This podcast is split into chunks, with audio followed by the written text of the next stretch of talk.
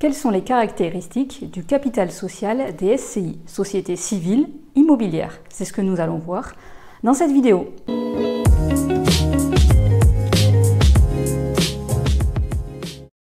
Bonjour et bienvenue sur la chaîne PMC Expertise Comptable.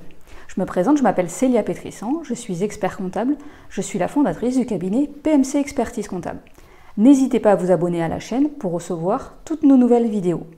Donc aujourd'hui, dans cette nouvelle vidéo, nous allons voir les caractéristiques du capital social dans une SCI.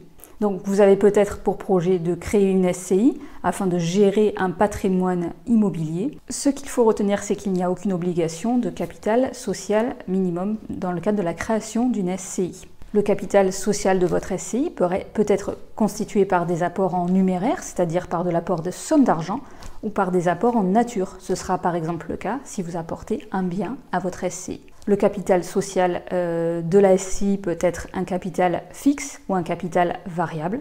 C'est-à-dire que dans le cadre euh, d'un capital variable, cela est défini au niveau des statuts, au niveau de l'immatriculation.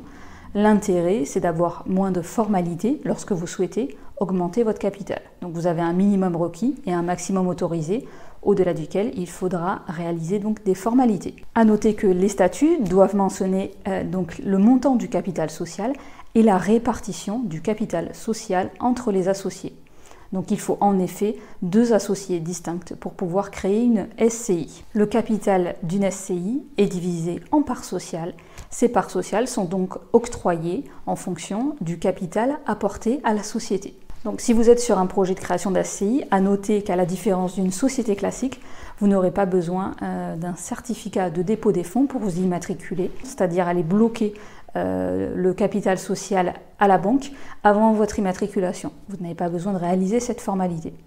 Un autre point important en SCI, à la différence des sociétés commerciales, c'est que vous n'êtes pas soumis à des obligations de reconstitution de capitaux lorsque vos capitaux propres sont inférieurs à la moitié du capital social. Donc vous avez une obligation de reconstituer vos, capitaux. Dans le cadre de sociétés commerciales, ce n'est pas le cas en SCI. Aucune obligation de publication, aucune obligation de reconstitution des capitaux. Si vous avez des questions sur la SCI, n'hésitez pas à nous les poster en commentaire de cette vidéo.